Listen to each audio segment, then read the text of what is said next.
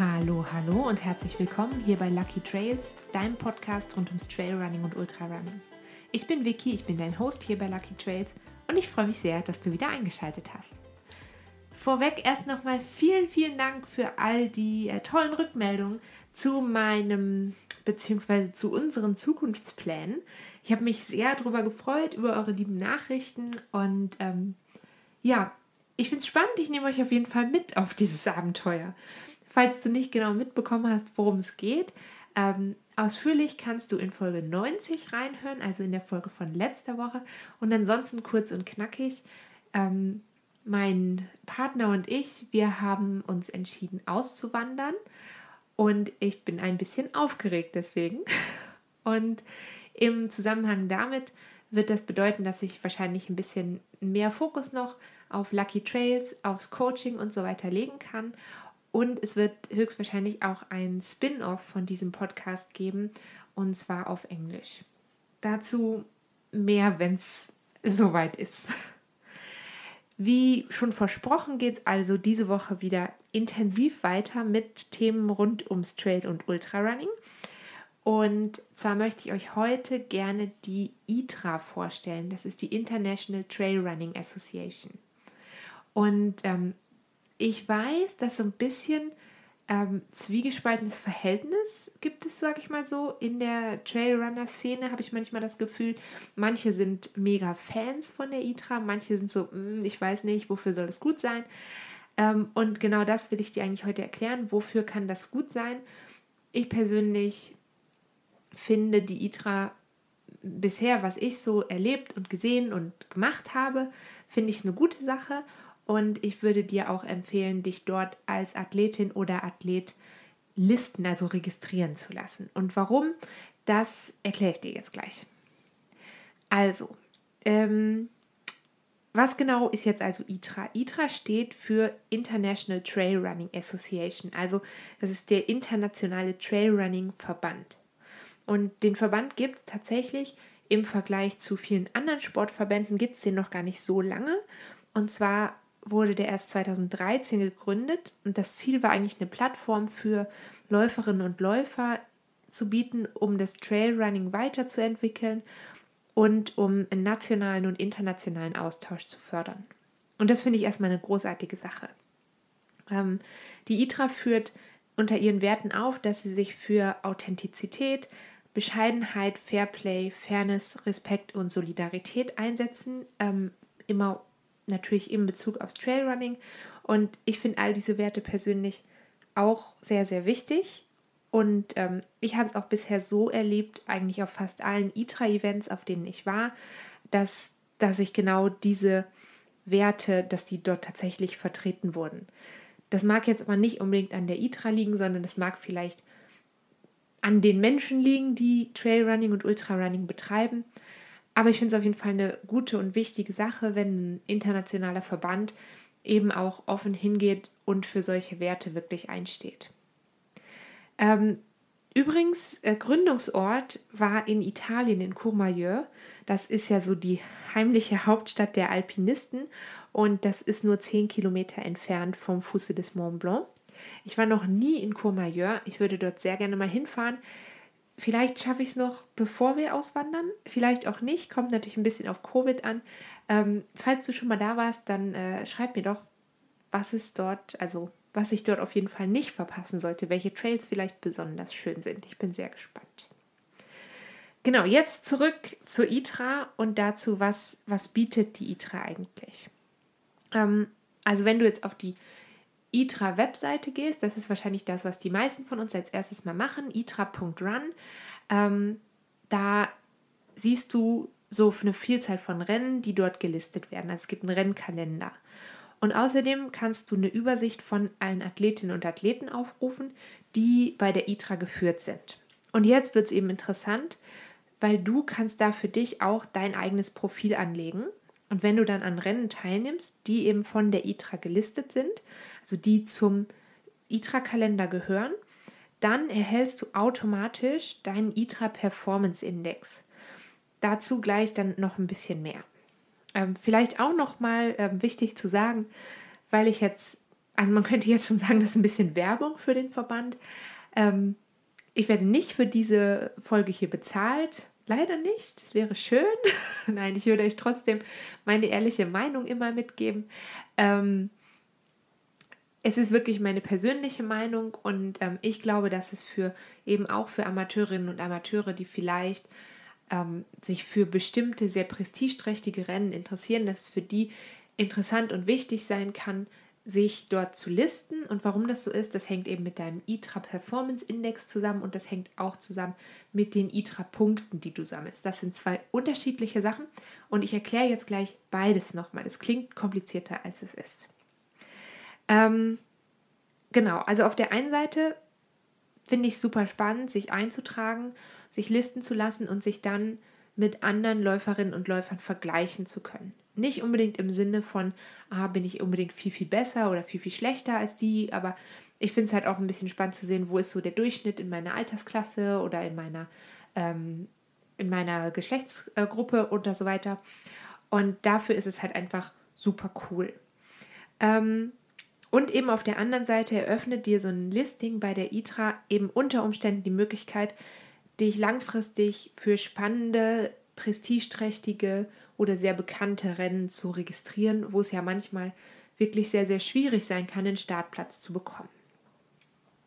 Genau, jetzt aber nochmal zurück. Wir fangen mal an mit dem Vergleich von den Athletinnen und Athleten. Ich glaube, es ist schon ziemlich klar, das habe ich schon ein paar Mal erzählt, im Trailrunning ist etwas vergleichen, egal ob das jetzt Läuferinnen und Läufer sind oder ob das Strecken sind, was zu vergleichen ist so ohne weiteres ja gar nicht möglich. Also ein Halbmarathon ist zwar rein von der Distanz her immer gleich, aber eine Route, die jetzt zum Beispiel mehrheitlich bergauf führt, ist in der Regel nicht so schnell. Also wird, die wird man nicht so schnell absolvieren wie eine eher flache Halbmarathonroute. Ähm, da gibt es auch ein sehr gutes Beispiel für jetzt nicht aus dem Halbmarathonbereich, sondern aus dem 100-Kilometer-Lauf. Ähm, letztes Jahr habe ich den Engadin Ultra Trail besucht. Da war ich selber nicht als Starterin, aber ich habe euch ähm, Eindrücke von einem Finisher mitgebracht in einer Podcast-Folge. Ich glaube, Podcast-Folge 67. Ich habe nicht mehr alle Folgen in meinem Kopf. Ähm, nach über 90 Folgen darf das passieren. Ähm, Genau, da habe ich eben berichtet von diesem 100-Kilometer-Lauf. Das ist eigentlich ein 102-Kilometer-Lauf mit 5677 Höhenmetern. Und der ist schon auch technisch sehr anspruchsvoll. Und es gibt aber natürlich auch technisch einfachere und flachere 100-Kilometer-Läufe. Also zum Beispiel die ähm, Bieler Lauftage, die haben auch einen 100-Kilometer-Lauf, der ist sehr, sehr bekannt, zumindest hier in der Schweiz. Wenn ich jemandem erzähle, der nicht so im Trail- und Ultrarunning drin ist ähm, und ich sage, und ich spreche dann irgendwie vielleicht von einer Distanz so um die 100 Kilometer, dann ist ganz oft so, ah ja, warst du in Biel? Und äh, nein, war ich noch nie. Es reizt mich auch nicht so richtig. Das hat äh, einfach damit zu tun, dass ich einfach gerne, gerne bergauf laufe. Und ähm, auf diesen 100 Kilometern in Biel sind nur 900 Höhenmeter zu bewältigen. Das ist dann eben naturgemäß eher eine schnelle Laufstrecke. Die hat aber ganz sicher auch so ihre Schwierigkeiten. Also ich für mich fände es zum Beispiel viel, viel schwieriger, eine schnelle Laufstrecke, also einen schnellen 100 Kilometer Lauf zu laufen, als einen 100 Kilometer Lauf durch die Berge. Also eben beide Läufe haben so ihre eigenen Herausforderungen und darum kann man die eben nicht miteinander vergleichen. Und gut, vielleicht war das Beispiel doch nicht so gut, weil die Bieler Lauftage eben eher ähm, kein Trailrennen sind, aber an der Stelle käme jetzt bei unserem Beispiel die ITRA ins Spiel. Ähm, seit 2014, also wirklich kurz nach der Gründung, ähm, hat die ITRA angefangen, Strecken zu bewerten und Rennen zu bewerten, um so eine gewisse Vergleichbarkeit zu schaffen.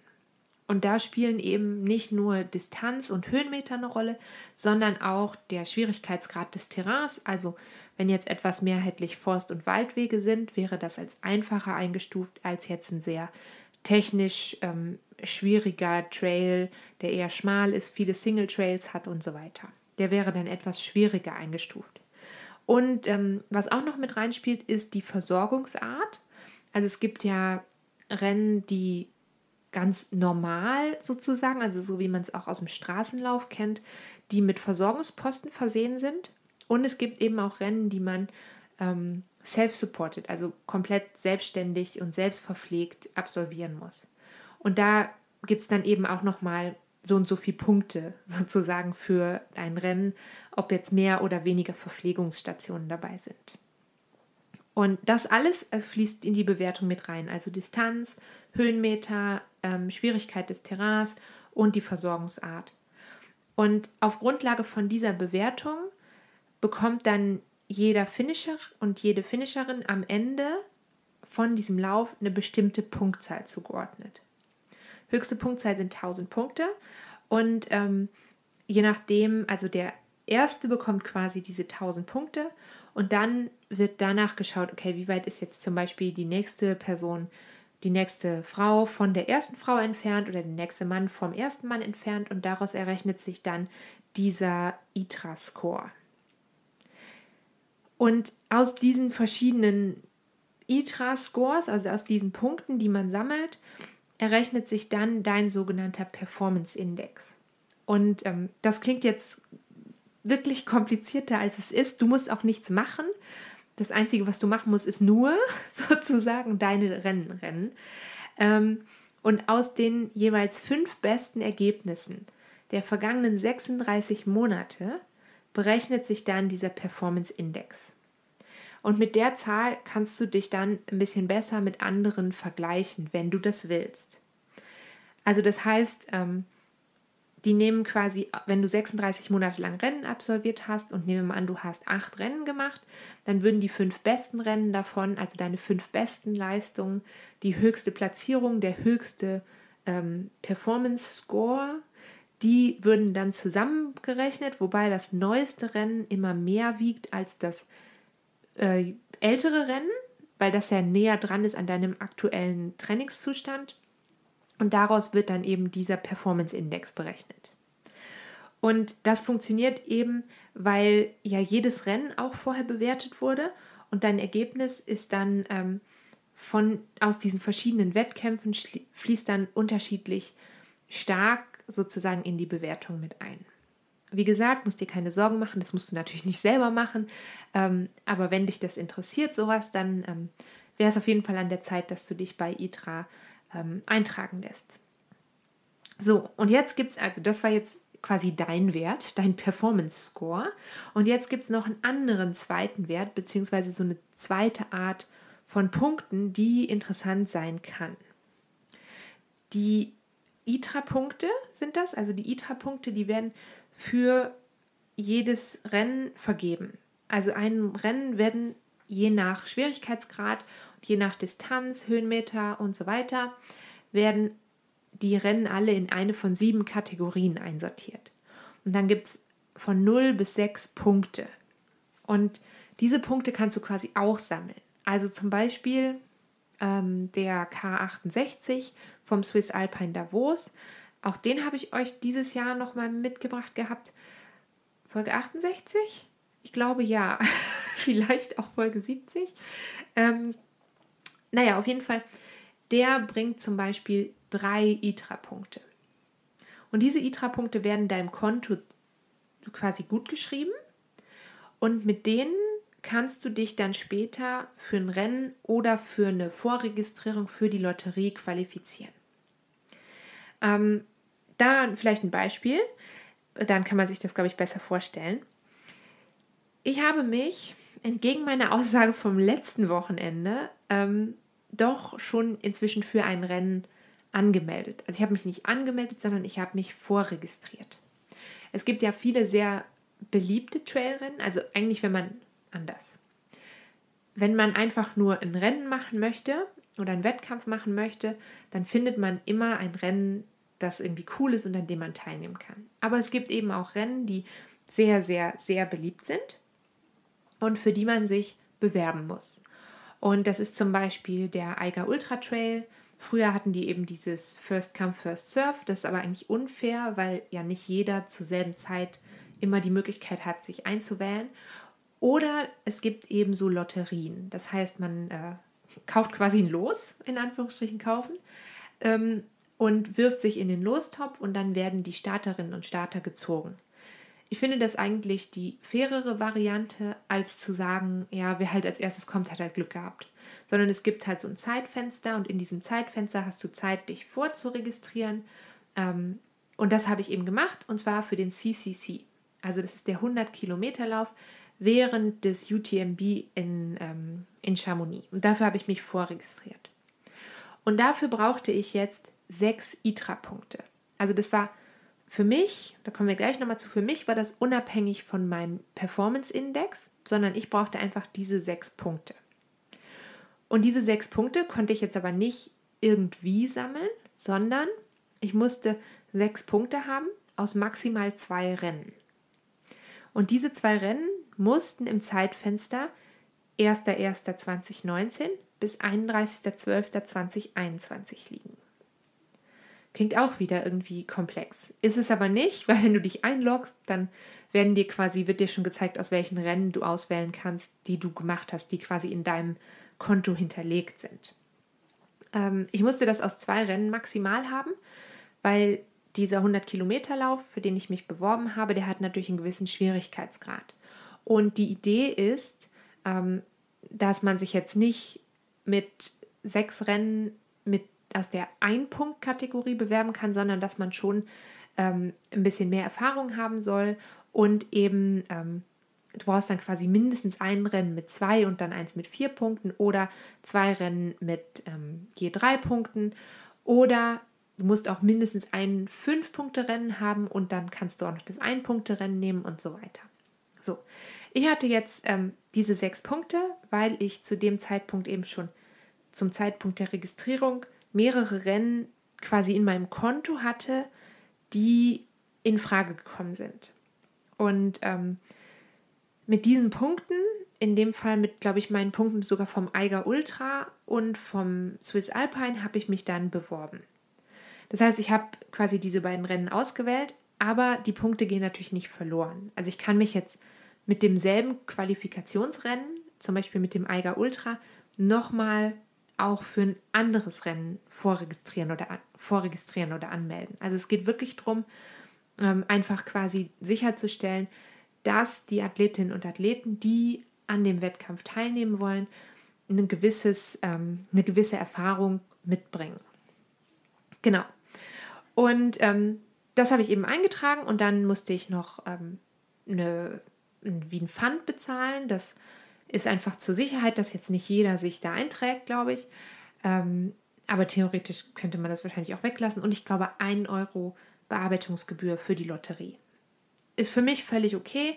Ähm, ich habe jetzt einfach mit diesen Punkten die Chance, vielleicht das äh, CCC-Rennen zu laufen, wenn ich jetzt eben aus dem Lostopf gezogen werde. Also ich hoffe, ich, also ich hoffe jetzt auf den Startplatz, weil ich eben in der Lotterie bin mit einem einzigen Los. Das ist auch noch ganz cool. Also man kann jetzt nicht ähm, unendlich viele Lose kaufen, sondern es ist wirklich fair. Also jeder hat quasi einmal die Chance, sich einmal in den Lostopf zu werfen. Wenn ich jetzt einen sehr, sehr guten ITRA Performance Index hätte, was ich leider nicht habe, weil ich keine sehr schnelle Läuferin bin, ähm, aber das ist ja mir persönlich auch wirklich gar nicht so wichtig, ähm, dann hätte ich vielleicht auch bessere Chancen gehabt auf den Startplatz. Weil, ähm, um jetzt bei dem CCC-Beispiel zu bleiben, wenn ich ähm, als Frau einen Score von über 635 gehabt hätte, dann hätte ich automatisch einen Startplatz buchen und ähm, bezahlen können und dann hätte ich auf jeden Fall mir die Teilnahme gesichert.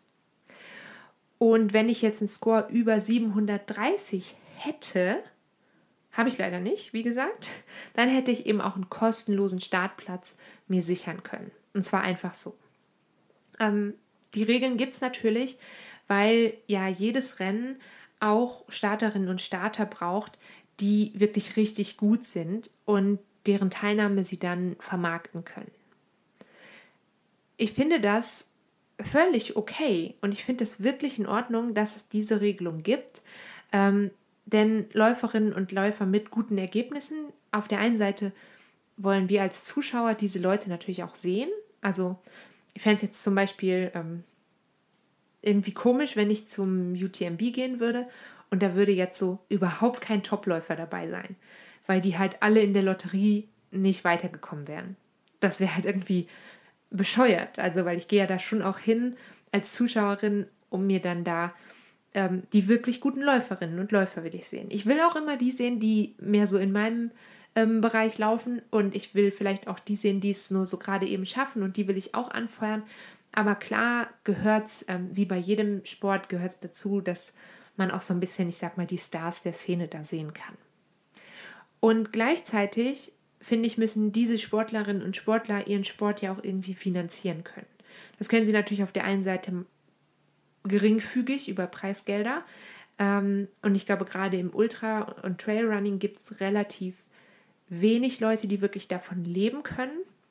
Ähm, aber es ist natürlich für diese Sportlerinnen und Sportler auch wichtig, dass sie an bestimmten Rennen teilnehmen, um dann ihre Werbepartner zum Beispiel zufriedenzustellen oder um neue Partner zu gewinnen und so weiter. Und auch das finde ich voll okay. Ich finde es absolut in Ordnung, wenn man eine Arbeit macht und ähm, dieser Sport, wenn man den hauptberuflich machen will, dann ist das natürlich logischerweise die Arbeit. Aber dann finde ich es völlig in Ordnung, dass man dann auch ähm, sich Werbepartner sucht und ähm, eben versucht, das Ganze zu finanzieren. Und ähm, eben die Teilnahme an so prestigeträchtigen Rennen, wie jetzt zum Beispiel dem UTMB oder auch für manche ist vielleicht dann auch der CCC, eben dieser 100 Kilometer Lauf schon eine Stufe. Ähm, da sind die dann eben für diese Läuferinnen und Läufer einfach wirklich interessant. Wie gesagt, ich kann da nichts Schlimmes bei finden an dieser Regelung. Ich freue mich über jeden und jede, die es so schafft, irgendwie ihren Traum zu leben und vom Trail- und Ultrarunning zu leben, ähm, weil Trailrunning ist, glaube ich, in dieser Hinsicht immer noch sehr, sehr klein. Und ähm, wir Läuferinnen und Läufer, die da irgendwie viel Zeit und Herzblut reinstecken, die ähm, müssen natürlich auch sehen, wo sie bleiben. Und wenn ich jetzt dann für jedes Rennen noch hoffen müsste, einen Startplatz zu bekommen und noch die Startgebühr bezahlen müsste, die ja bei manchen Rennen auch ganz schön happig ist, ähm, dann bleibt für mich irgendwo auf der Strecke, warum sollte jemand das Vollzeit sozusagen oder fast Vollzeit versuchen zu machen. Genau, deswegen finde ich, also ich finde ITRA grundsätzlich eine gute Sache und ich würde dir wirklich sehr empfehlen, dich auch dort kostenlos zu registrieren. Und wie gesagt, das ist keine bezahlte Werbung, sondern wirklich meine persönliche Meinung. Und ähm, den CCC, den will ich zum Einlaufen, weil ich es ein spannendes Rennen finde, aber natürlich auch, weil ich damit meine Chancen verbessere, vielleicht auch mal irgendwann in UTMB zu laufen, weil das wäre schon so ein kleiner Traum von mir. Naja, mal schauen, ob das klappt. Auf itra.run kannst du dich eben kostenlos registrieren. Wenn du dann ein bezahltes Abo machst, kriegst du auch ähm, quasi mehr Features. Aber um deine Qualifikationspunkte zum Beispiel zu sammeln, reicht wirklich das kostenlose Abo völlig aus. Und jetzt Hammer-Überleitung. Auch ein Abo von diesem Podcast ist kostenlos für dich.